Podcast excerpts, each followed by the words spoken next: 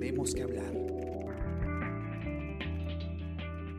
Hola a todos, ¿qué tal? ¿Cómo están? Espero que estén comenzando muy bien su semana. Yo soy Ariana Lira y hoy tenemos que hablar de eh, una inminente, por ahora, decisión del Tribunal Constitucional que podría sentar un precedente favorable para la ex primera dama Nadine Heredia. Ustedes recordarán hace ya eh, algunos años que eh, el ex congresista Michael Urtecho eh, fue denunciado, fue acusado por la fiscalía por haber, haberse apropiado de parte del sueldo de sus trabajadores e incluso también de de parte de, de las donaciones a una, a una ONG para fines personales.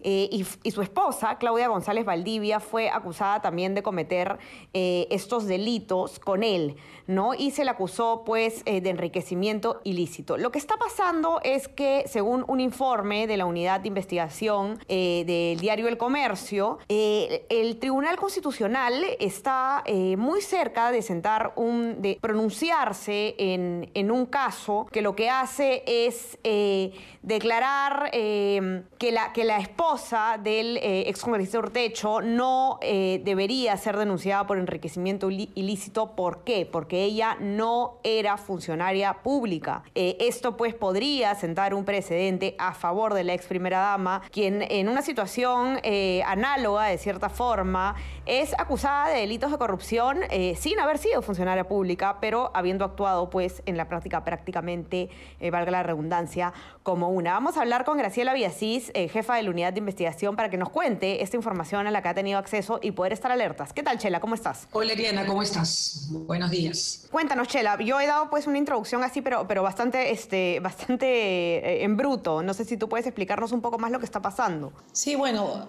este, a ver, vamos a sintetizar las cosas para que entiendan un poco el panorama. Hace algunos años, este, en el programa Cuarto Poder, hicimos cuatro reportajes en el que mostramos con pruebas contundentes cómo los ex trabajadores de Urtecho eh, se les recortaba su sueldo, ¿no? Al, al, punto de que incluso la esposa era la que manejaba las tarjetas de estos trabajadores.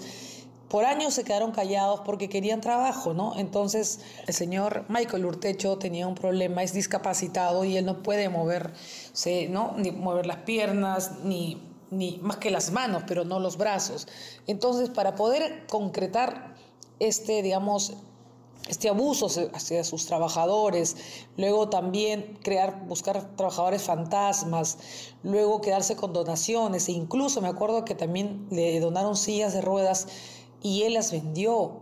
Luego Bacos y otras empresas le dieron este, maquinarias, digamos, maquinarias no, equipos médicos para que con el cuento de la discapacidad, perdón, ayudar a otras personas, sin embargo, él hizo una clínica. Me acuerdo que viajamos muchas veces a Trujillo para poder documentar y además él él este, adulteró las, las boletas en una cevichería. Me acuerdo que salían unos precios de 400 soles. Cuando yo fui a esa cevichería, pues las 400 soles dije que cerramos toda la cevichería, ¿no? Entonces, bueno, esto se documentó muy bien, fue bien contundente, al punto de que el Congreso lo desafora y eh, lo acusan constitucionalmente y le levantan el fuero para que ya la, la Fiscalía de la Nación inicia el proceso ¿no? con la Corte Suprema. Han pasado varios años y han habido demoras inexplicables. El punto es el siguiente, lo que arguye el señor, argumenta el señor este, eh, Michael Urtecho, es que su esposa no, no deberían haberla acusado por enriquecimiento ilícito porque ella no es funcionaria pública. Pero la gran cómplice y la persona que hacía todo por, porque él era discapacitado era ella. Entonces, lo increíble es que el Tribunal Constitucional, que es la instancia donde acude un, ciudadano que ve vulnerados sus derechos, ¿no? Eh, acoja un habeas corpus que él presenta en un juzgado del Santa en Ancash, ¿no? lo, acoge y él lo que dice es, este, por favor, no, no, este, a mi esposa no se le puede procesar por este delito porque no es funcionaria pública y además no se ha seguido un debido proceso en el caso de lavado de activos porque nunca nos informaron, cosa que me parece absolutamente inverosímil porque el caso de él es contundente. Incluso descubrimos esa aquella vez que él tenía un edificio que había construido sin ningún préstamo en la zona más exclusiva de Trujillo, que era el Golf. Y a la esposa se le encontró más de un millón de soles en las cuentas bancarias de ahorros y era ama de casa.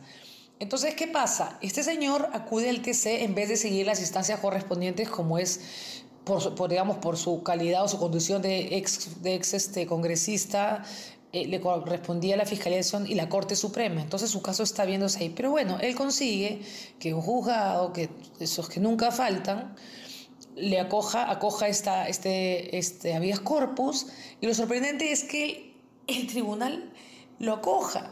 Entonces, según la, nuestras fuentes, lo que sabemos es que cinco, cinco magistrados ya votaron por darle la razón a Urtecho. ¿Y esto qué implica? Son cinco contra dos, ¿no? ¿Qué implica? Que el caso vuelva a foja cero, es decir, todo el tiempo que se invirtió vuelva a cero, ¿no? Que, la, que a la esposa, digamos, la traten de sacar por ese delito, se gana tiempo para que se prescriba el caso y aquí no pasó nada. La Fiscalía Suprema ha pedido 24 años de prisión para ella, la esposa, para Claudia González, y para él 22 años. Entonces, ¿qué pasa? Esto es pues una, una tinterillada, ¿no? O sea, por un lado él dice, ojo, se están vulnerando ¿no? este, mis derechos, se está, no se está siguiendo un debido proceso y hay vicios procesales porque a mi esposa no le corresponde, pero sin embargo él está haciendo algo peor, ¿no? Que está buscando este, este habeas corpus en un juzgado que manifiestamente no tiene nada que ver, ¿no? o sea, que está en una jurisdicción distinta a la que él le corresponde y es una vulneración de sus derechos, o sea, es decir, él debería presentarle en Lima, ¿no? ¿Qué hace buscando a un juez? Ya, entonces, el ponente es el señor, el magistrado Carlos Ramos, que como sabemos lo puso, eh, bueno, fue elegido durante el gobierno de Yantumala, por el Congreso de Yantumala. Entonces, ¿por qué es importante este caso? Porque crea un precedente.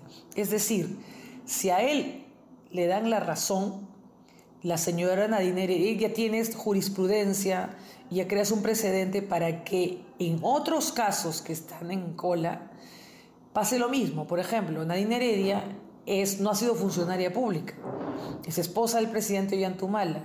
Por lo tanto, a ella tampoco le correspondería, si es que se admite este recurso, le, correspondería ningún tipo de sanción, ninguna investigación, si el TC como última instancia, porque después del TC ya no hay nada, ni siquiera la Corte Suprema, lo acepta.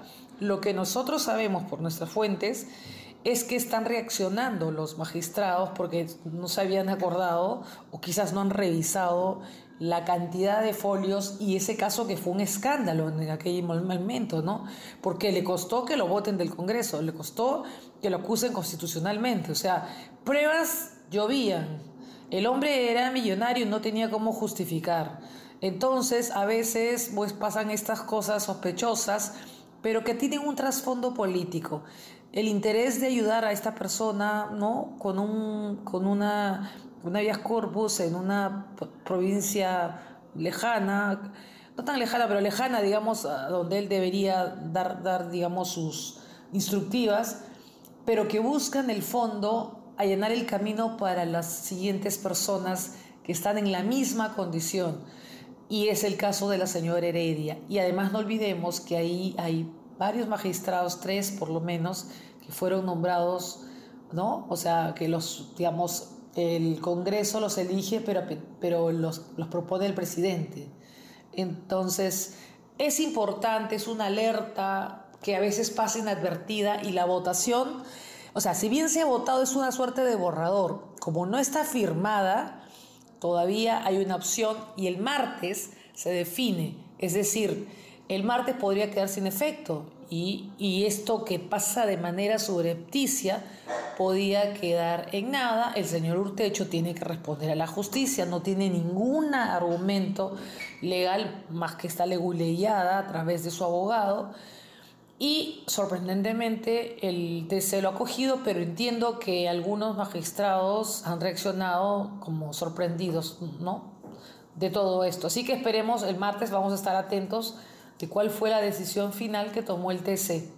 Ajá. Ahora, a ti te han, comentado algunas fuentes que eh, algunos, algunos eh, magistrados estarían reconsiderando su postura luego de haber eh, revisado algunas pruebas contundentes, ¿no? Porque el problema es que, claro, o sea, el, el TC no hace un análisis de fondo del tema penal, ¿no? Entonces, quizás, no sé, ahí hay un tema, un tema que choca con el tema constitucional, pero en todo caso eh, ya te comentan a ti que podría haber eh, un, cambio en la voluntad. Claro, lo que pasa es que, ellos, muchos, como son tantas miles y miles de páginas, folios, a veces no revisan. Y el ponente, que en este caso es Carlos Ramos, es el que te, el ponente es el que te explica la situación. Es como decir, en un grupo, ya tú eres lo que vas a exponer. Es decir, nos vas a decir cuáles son las causas, motivos y por qué debemos votar, porque no todos tienen el tiempo de, leer todo.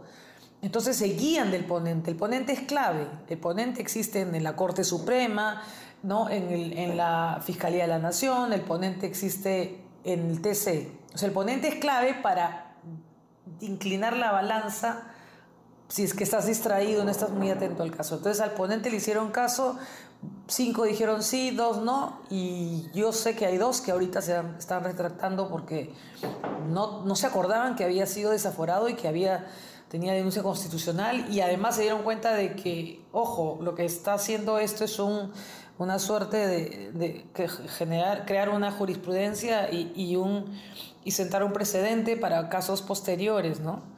Entonces entiendo que sí, pero tú sabes que nada de esto es, es este, todo puede ser relativo hasta el día martes que veamos la votación real.